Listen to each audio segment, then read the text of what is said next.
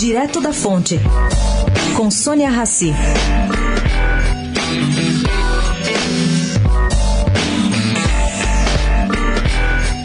Por muito pouco, um cartório milionário de Porto Alegre, acusado de falsificação de escrituras, sonegação de impostos e desvio de dinheiro, não foi devolvido ao tabelião por decisão do Conselho Nacional de Justiça, criado justamente para fiscalizar o judiciário e também os cartórios extrajudiciais.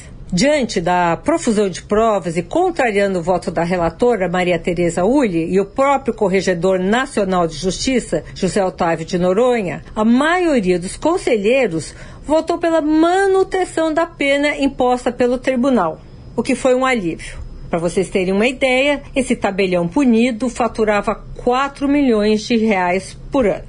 Sônia Raci, direto da fonte, para a Rádio Eldorado.